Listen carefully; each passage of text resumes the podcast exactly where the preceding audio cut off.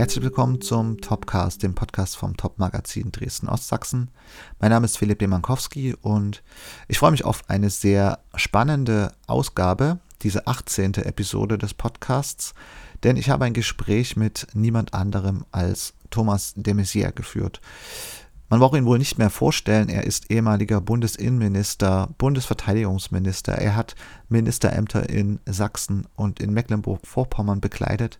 Inzwischen ist er aus dem Bundestag ausgeschieden, hat aber schon ein neues Amt inne und ähm, ist jetzt bald äh, Präsident des Deutschen Kirchentags, bereitet den nächsten Kirchentag 2023 in Nürnberg vor. Und obwohl er in Bonn geboren ist, assoziiert man ihn ja stark mit unserer Region. Er war für den Landkreis Meißen, saß er im Bundestag und in Dresden wohnt er schon sehr lange. Ich habe mich aber anlässlich eines 2021 erschienenen Buchs mit ihm getroffen, das da heißt Die Kunst des guten Führens, mit dem Zusatztitel Macht in Wirtschaft und Politik. Geschrieben hat Thomas de Maizière das Buch gemeinsam mit dem Top-Manager Karl Ludwig Klei. Es geht, wie der Name schon sagt, um Führung um gute Führung, um die Bedingungen, die gute Führung ermöglichen, und zwar in beiden Bereichen, in der Politik und in der Wirtschaft. Ich wünsche Ihnen viel Spaß beim Gespräch, muss allerdings die Tonqualität bei Thomas de Messias Antworten entschuldigen, die aufgrund eines Mikrofondefekts leider nicht so ganz den Ansprüchen unseres Podcasts entspricht, aber ich denke, man kann es trotzdem noch gut hören. Falls Ihnen die Qualität doch nicht zusagen sollte, dann können Sie gerne den Text lesen, den man in der Winterausgabe des Top-Magazins Dresden-Ostsachsen lesen kann, beziehungsweise auf der Website www.top-magazin-dresden.de. Nun aber viel Spaß beim Hören des Interviews mit Thomas de Maizière.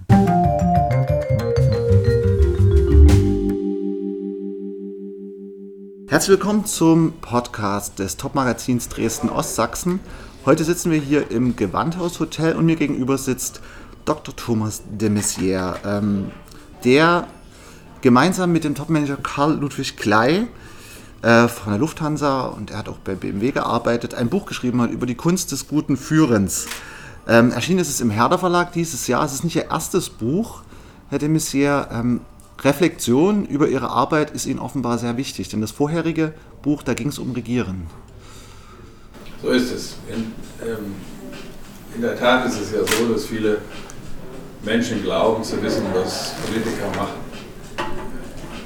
Sie wissen das bei Tischlern, Ärzten, Lehrern.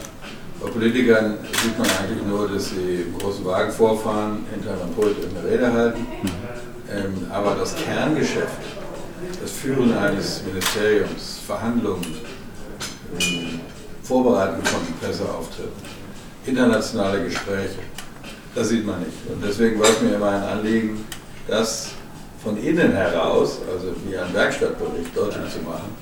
So schreiben darüber ja Journalisten, die aber gar nicht dabei sind. Mhm. Und das war bei dem ersten Buch über den Vorgang des Regierens und jetzt bei diesem Buch über den Vorgang des Führens großer Institutionen und das im Vergleich mit der Wirtschaft. Aber in der Tat, wer nicht über sich selbst reflektiert, der kann, glaube ich, nicht gut führen.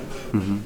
Wie kam es zur konkreten Zusammenarbeit mit dem Herrn Klei? Warum haben Sie sich ihn als Partner, warum hat er sich Sie als Partner ausgesucht für das Projekt? Herr Klei und ich sind lange befreundet äh, und wir haben uns aber oft auch gestritten. Er hat gesagt, ich in der Politik habe keine Ahnung, was in der Wirtschaft äh, liegt, was da nötig ist. Macht irgendwelche Gesetze, wir müssen die umsetzen und ihr beachtet nicht die Bedingungen des Umsetzens. Fristen und Kosten. Äh, und ich habe gesagt, ihr in der Wirtschaft wisst gar nicht, welchen Sachzwang wir in der Politik unterliegen. Ihr denkt nur an Gewinn, ihr denkt nicht ans Gemeinwohl. Und so haben wir uns äh, unterhalten und dann haben wir gesagt, na, dann lass uns doch als Freunde, dann lass uns doch darüber mal reflektieren haben über unsere Erfahrungen. Nicht über Führungsstile, mhm. obwohl das auch ein paar Mal vorkommt, aber über die Bedingungen von Führung in Politik und Wirtschaft die Bedingungen, die ja ziemlich ähm, weitreichend sind, die viele verschiedene ähm, Aspekte betreffen und die sich eventuell auch verändert haben. Sie sind, haben nun lange im Führungsamt bekleidet.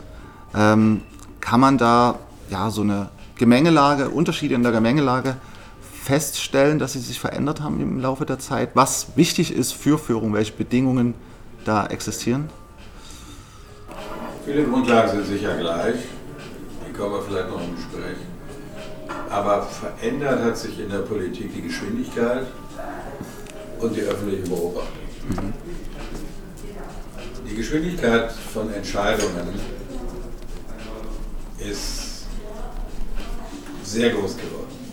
Obwohl viele Bürgerinnen und Bürger sicher den Eindruck haben, dass Politik zu langsam ist, wie jetzt vielleicht in der Corona-Krise zum Beispiel. Mhm. Aber dennoch der Druck, zu Entscheidungen zu kommen, die Partner, die man einbezieht, der Bund muss die Länder einbeziehen, die Länder müssen den Bund und die Kommunen einbeziehen, die Öffentlichkeit, Verbände, ähm, alle möglichen Formen von Beteiligung, all das ähm, muss stattfinden und gleichzeitig müssen am Ende Entscheidungen stehen. Die Politik ist auch internationaler geworden. Die großen Themen Steuer, Klima, Sicherheit, Umwelt generell, alles Verkehr, Mobilität, alles das ist sehr international.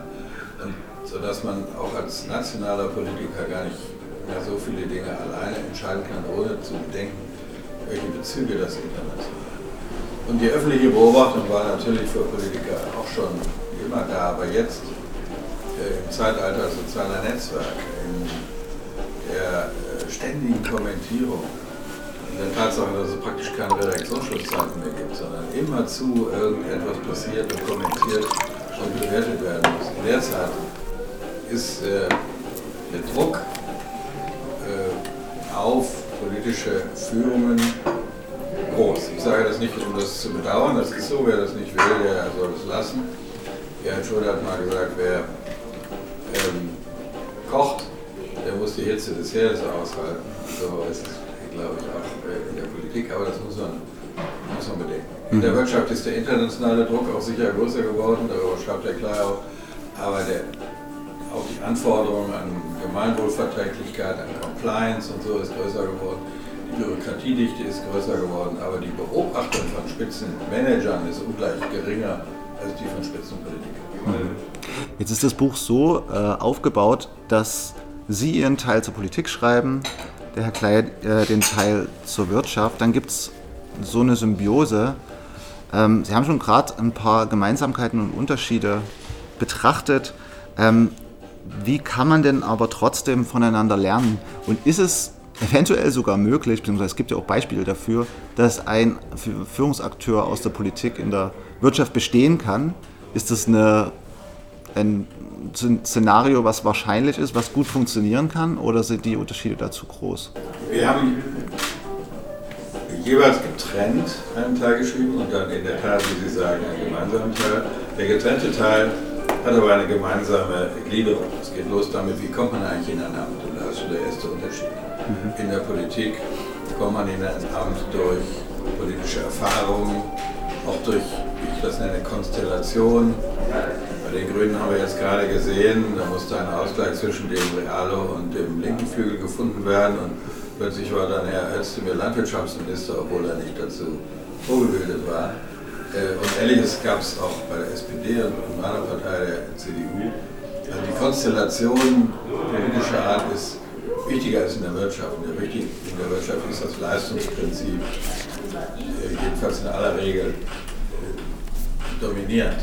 Das heißt nicht, dass die Personalentscheidungen in der Politik deswegen schlechter sind. Man braucht immer auch andere Eigenschaften in der Politik als nur Fachkenntnis.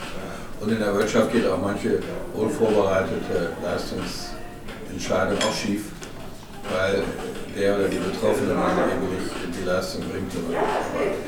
Das ist also ein, ähm, äh, ein großer äh, Unterschied. Äh, aber daraus rührt schon relativ viel Skepsis. Äh, in der Politik wird eben gesagt, die Wirtschaft kann sich nicht hineinversetzen in die Zwänge der Politik und die Wirtschaft sagt, die Politiker haben keine Ahnung von dem Stoff, dessen Ministerium sie führen. Mhm. Äh, und das Wichtige ist, und das schreiben wir in dem gemeinsamen Kapitel, ist, dass man darüber redet, dass man Verständnis füreinander hat, dass man Bedingungen kennenlernt, unter denen es stattfindet. Und dafür ist natürlich Personalveränderung, Rotation, wie Sie sagen, sehr wichtig. Das ist allerdings sehr selten, zu mhm. selten. Jedenfalls in Deutschland. In Amerika, in England, in Frankreich, in Spanien, in Italien ist das sehr viel gängiger als bei uns. Ich meine jetzt nicht Politiker, die dann als Lobbyisten zur Wirtschaft gehen. Das, äh, das kann man kritisieren, aber das ist jetzt nicht so wichtig wie das Wechseln ins operative Geschäft. Und umgekehrt Wirtschaftsführer, die ins operative Geschäft der Wirtschaft gehen. Es gab ein paar Beispiele. Unter Spät war so ein Beispiel. Dann Rainer Müller, der Wirtschaftsminister und in der Energiewirtschaft vorher und hinterher war es ein solches Beispiel. Herr Friedrichs vor vielen Zeiten im Westen, der Wirtschaftsminister war, eine Bank geführt hat. Aber viele Beispiele, Roland Koch ist ein Beispiel, der von der Politik in die Wirtschaft gegangen ist. Nicht immer war das erfolgreich, ähm, aber viele sind auch nicht bereit, von der Wirtschaft in die Politik zu gehen, da wird weniger verdient, kann nicht so viel umsetzen als Chef. Äh, und von äh, der Politik in die Wirtschaft ist im operativen Geld schwieriger, weil viele in der Wirtschaft glauben, die Politiker können nicht Finanzvorstand, Vertriebsvorstand oder gar äh, CEO einer, einer Firma sein. Ich halte das für bedauerlich, denn äh, es gibt noch etwas weiteres, was dem entgegensteht, die skeptische öffentliche Beobachtung. Ein Politiker in die Wirtschaft wechselt, dann heißt es, der macht das nur, um viel Geld zu verdienen und äh, um Beziehungen in der Politik für die Wirtschaft nutzbar zu machen. Wenn der Wirtschaftler in die Politik geht, dann heißt es, na, der vertritt ja nur noch die Interessen seiner früheren Wirtschaft und nicht die Gemeinwohlinteressen im politischen Amt. Ähm, in anderen Demokratien kann man davon besser abstrahieren und ich finde auch, man sollte dann lieber die Person in ihrem neuen Amt bewerten und nicht nur aus der Vergangenheit. Also ich plädiere sehr, Herr Klar, auch, dass wir großzügiger und toleranter sind beim jeweiligen Wechsel der Position. Also das ist schon eine Kulturfrage in Deutschland. Ne? Also ist der öffentliche Druck, die öffentliche Beobachtungsrolle da so stark, so ausgeprägt, als jetzt im Vergleich zu Amerika, wo das ja eigentlich ja, ein Prozess ist, der oft stattfindet. Ja, nicht nur in Amerika, da kann man ja auch das auch kritisieren und sagen, naja, da ist der Einfluss der Wirtschaft auf die Politik sowieso zu stark. Mhm. Aber gehen Sie mal nach England, Frankreich, Italien, Spanien, äh, auch die skandinavischen Länder Benelux, da ist es eben auch so. Davon sollten wir uns, glaube ich, schon eine Scheibe abschneiden. Ich sage mal ein Beispiel. Im Westen in den 60er Jahren, mein Vater war Generalsprecher der Bundeswehr, Helmut Schmidt, der Sozialdemokrat, wurde Verteidigungsminister und berief zum Rüstungsstaatssekretär, den gerade pensionierten Chef eines der großen Rüstungskonzerne in Deutschland. Wenn das heute geschehe, ich glaube, der Minister müsste am nächsten Tag zurücktreten. Der Aufschrei wäre groß. Äh, der Aufschrei wäre groß, auch zu Recht. Ich finde, das geht zu weit. Aber immerhin damals, so hat es jedenfalls mein Vater erzählt, hat dieser gerade eben pensionierte, noch junge, aber ältere Rüstungsmanager der Bundeswehr Millionen erspart, weil er wusste, wie Aufträge gemacht werden, wie die Preise kalkuliert werden. Und dann hat er gesagt, seinem ehemaligen Kollegen geht mal nach Hause und reduziert das mal ein bisschen. Also das äh, ging damals, heute wird es nicht mehr gehen, zu Recht, aber ein Stückchen davon, dass man nicht jedem, der aus äh, einem Unternehmen in die Politik kommt, gleich unterstellt, er würde nicht äh, seine neue Rolle annehmen. Davon, das bräuchten wir, glaube ich, auch. Und umgekehrt werden Politiker nicht nur pensionierte Politiker, sondern auch aktive Politiker, glaube ich, in der Wirtschaft viel erklären, wie Politik funktioniert. Mhm. Es geht also auch um so ein bisschen Hantieren von bestimmten Eigenschaften äh, miteinander. Eine dieser Eigenschaften ist, die man als Führungskraft haben muss, und die steht auch im Zusatz Ihres Buches, äh, der da heißt Macht in Wirtschaft und Politik, äh, eben Macht. Wie wichtig ist äh, Macht für eine Führungskraft? Die Frage ist richtig gestellt und zugleich äh, erweckt sie den Eindruck, als könne man auch eine Führungsposition ausüben ohne Macht. Also sei sie auch möglicherweise nicht so wichtig. Mhm. Die These in unserem Buch ist, jede Führungsposition ist mit Macht verbunden. Ich gehe sogar noch weiter und sage, in jeder Beziehung gibt es Machtstrukturen. In Familien, äh, in Unternehmen natürlich auch, äh, aber in, in Kirchen, in Redaktionen, überall. Überall da, wo Menschen zusammen sind, gibt es Machtstrukturen. Die sind meistens nur informell. Der eine ist die stärkere Persönlichkeit in dem einen Feld, der andere in dem anderen Feld. Das ruckelt sich so zurecht und wird meistens nicht so betrachtet. In der Politik und in der Wirtschaft sind Machtstrukturen formalisiert. Man wird ernannt in ein Amt, man wird als Organ bestellt. Mhm. Es sind in der Wirtschaft Haftungsfragen mit einer bestimmten Position verbunden. Es sind Kompetenzfragen, Zuständigkeits- und Entscheidungskompetenzfragen in der Politik damit verbunden. Das ist auch richtig so. Macht es in der Politik auch begrenzt durch Zuständigkeitsbegrenzungen, durch Amtszeitbegrenzungen. Aber innerhalb dieser Begrenzung erwartet die Bevölkerung auch, dass ähm, die Politik machtvoll etwas tut. Zum Beispiel in der Corona-Krise, zum Beispiel in der Finanzkrise, zum Beispiel in der Migrationskrise. Mhm. Und deswegen glaube ich, ist ein unbefangener Umgang mit Macht, mit dem wir Deutschen uns so schwer tun, ganz wichtig. Allerdings darf an Macht auch nicht zu Kopf steigen, das schreiben wir auch in dem Buch. Wer glaubt, er ist schon fertig, wenn er eine mächtige Position erreicht hat äh, und hat die Befriedigung alleine nur aus der Machtausübung, der wird nicht gut fühlen. Sondern die Macht ist immer dienend, hat eine dienende Funktion für die Aufgabe, für die man bestellt ist. Mhm. Ein Begriff, der auch fällt, ist die Frage, ob es noch Räume für Vertraulichkeit, ähm, für vertrauliche Maßnahmen äh, geben sollte. Ähm, in dem großen öffentlichen Theater, in dem äh, Politik agiert, ist es natürlich immer schwieriger, kann ich mir vorstellen, so eine Räume zu finden. Ne? Ist es aber essentiell, dass man ja auch die, die Stille hat, die Möglichkeit zum leisen Dialog mit äh, Kommunikationspartnern? Sehr gute Frage ich kann das uneingeschränkt bejahen. Wir haben jetzt eine neue Bundesregierung bekommen und die Koalitionsverhandlungen der Ampel war nicht begleitet von ständigen Durchstechereien an die Öffentlichkeit. Und das wurde nicht kritisiert, sondern belobigt. Ich belobige das auch. Das möchte ich mir auch Respekt an. Äh, uns ist das oft nicht gelungen. Also bei mir persönlich kam nichts raus, aber bei anderen eben. Äh, und CDU-Sitzungen sind öffentlich. Und das ist äh, schlecht. Äh, natürlich nicht, weil ich glaube, dass Politik intransparent sein sollte. Natürlich gehört öffentliche Debatte zur Politik wie die Luft zum Atmen. Mhm. Aber wir wollen einen anderen Vergleich machen. Wir, wir haben sogar rechtlich geschützt bestimmte Gesprächssituationen und sagen, weil sie vertraulich sind, sind sie gut. Und deswegen müssen sie geschützt werden. Zum Beispiel das Arzt-Patientengespräch, das Rechtsanwalt-Mandantengespräch, das Pfarrer-Beicht-Gespräch. Also da, da schützen wir diese Gesprächsatmosphäre und sagen, dann wird das Gespräch besser, als wenn es öffentlich stattfindet. In der Politik ist es oft umgekehrt. Wenn da vertraulich gesprochen wird, dann wird oft gesagt, das ist Hinterzimmerpolitik, da wird gemauschelt und so. Meine Erfahrung ist eine andere.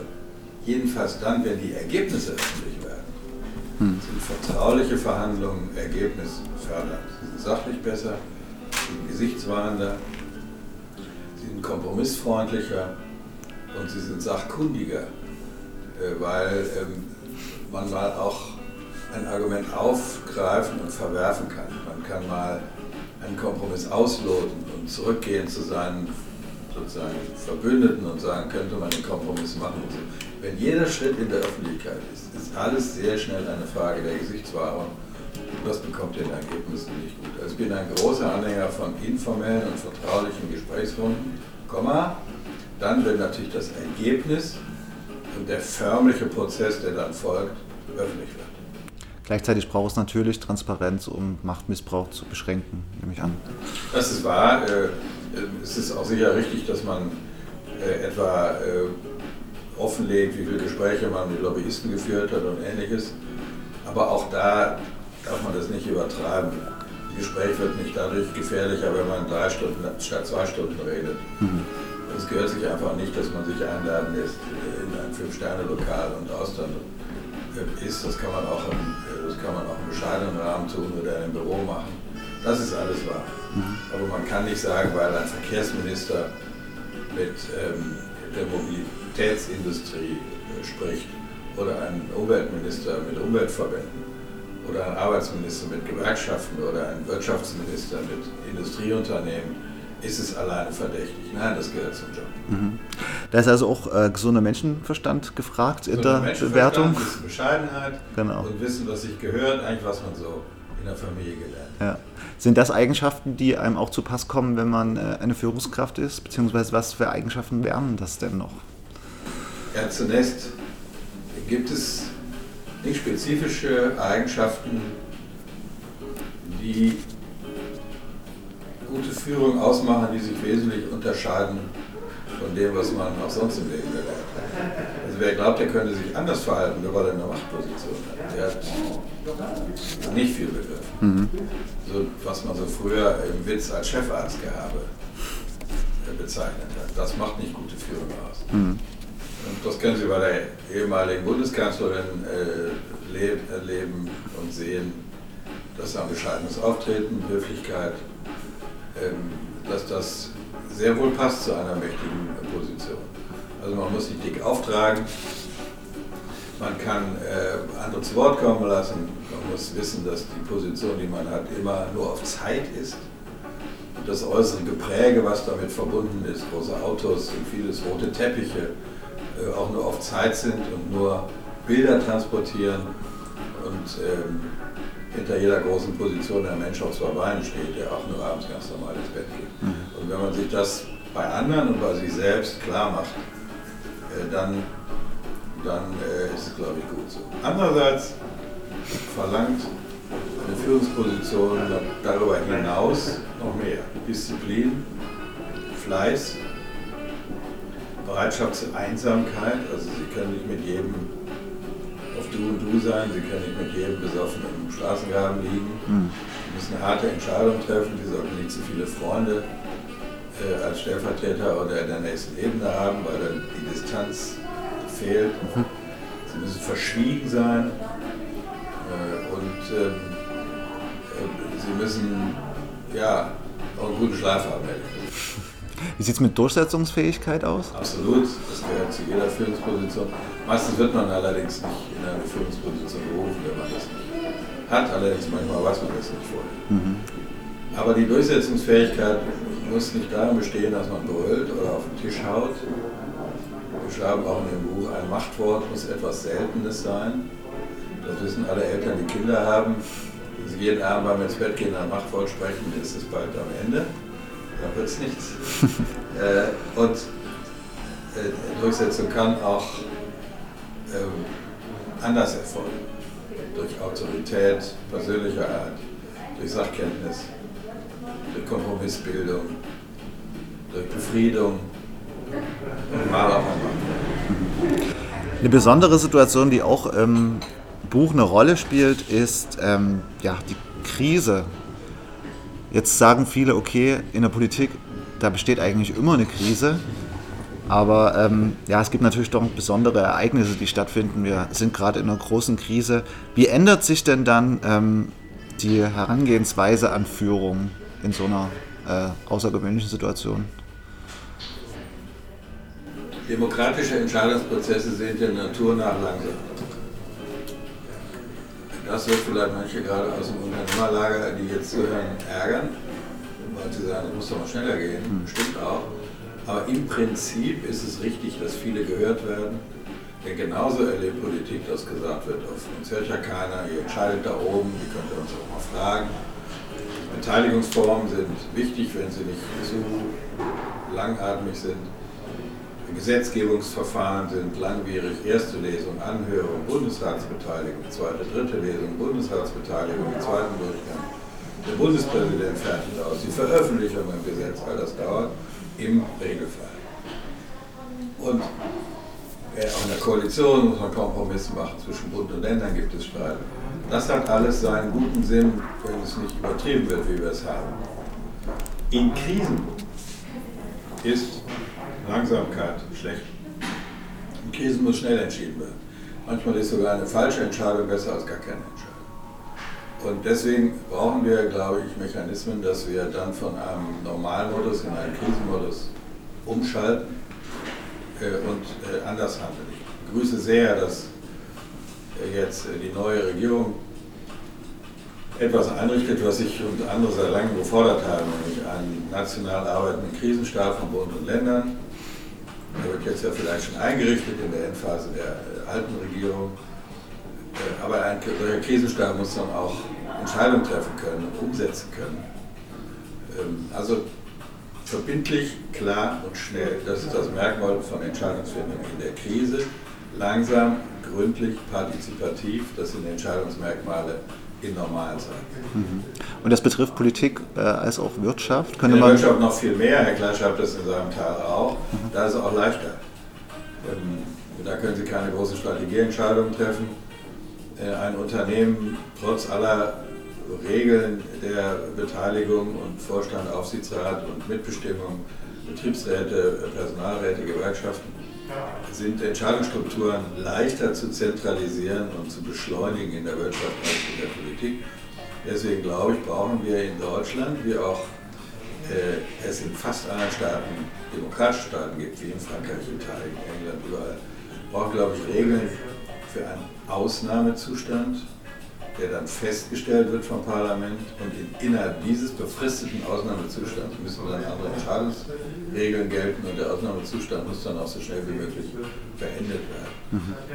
Also wir brauchen dann demokratisch kontrollierte, schnellere Entscheidungsverfahren in einer solchen, in einer solchen Krise als im normalen Zustand. Die Wirtschaft kann das ohne Sonderregeln für die Politik brauchen wir solche Sonderregeln. Mhm.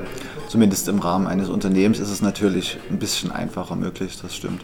Wir haben in, äh, in, in, in Kommunen und Ländern haben wir solche Regeln. Wir nennen das Katastrophenschutz und Katastrophenlage. Ein Landrat, die Landesregierung kann Katastrophenalarm auslösen und dann gelten andere Regeln. Mhm. Im Bund gibt es das nicht und ich schlage vor, dass wir da darüber reden, dass wir das im Bund einführen. Dann ähm, danke ich Ihnen schon mal dafür und würde Sie als letzte Frage ähm, noch mal mich nach einer Sache erkundigen, wie es denn mit Ihrer weiteren schriftstellerischen Arbeit äh, vorangeht. Was, welcher Aspekt von Ihrer Arbeit wird denn als nächstes verarbeitet? Ich weiß ja nicht, ob ich ein neues äh, Buch schreibe, vielleicht mal Memoiren, wenn ich 80 bin, noch ein bisschen hin. Mhm. Äh, mich interessiert das Thema Kirchenpolitik. Ich bin jetzt Präsident des Kirchentages geworden. Äh, Kirchen haben ja etwas Versöhnendes, aber auch etwas Umstrittenes, wenn Sie an den Islam denken. Darüber mal vielleicht nachzudenken könnte sein, aber im Moment habe ich keine konkreten Pläne. Dann vielen, vielen Dank äh, für die Zeit, die Sie sich genommen haben und äh, viel Erfolg und Spaß bei der Vorbereitung des Kirchentags. Ja, vielen Dank. Das wird hoffentlich Corona-frei eine große Sache in Nürnberg im Juni 2023. Ja, bis dahin, da drücken wir die Daumen. okay, dann. Dankeschön für das Top-Magazin und die Hörerinnen und Hörer alles Gute auch.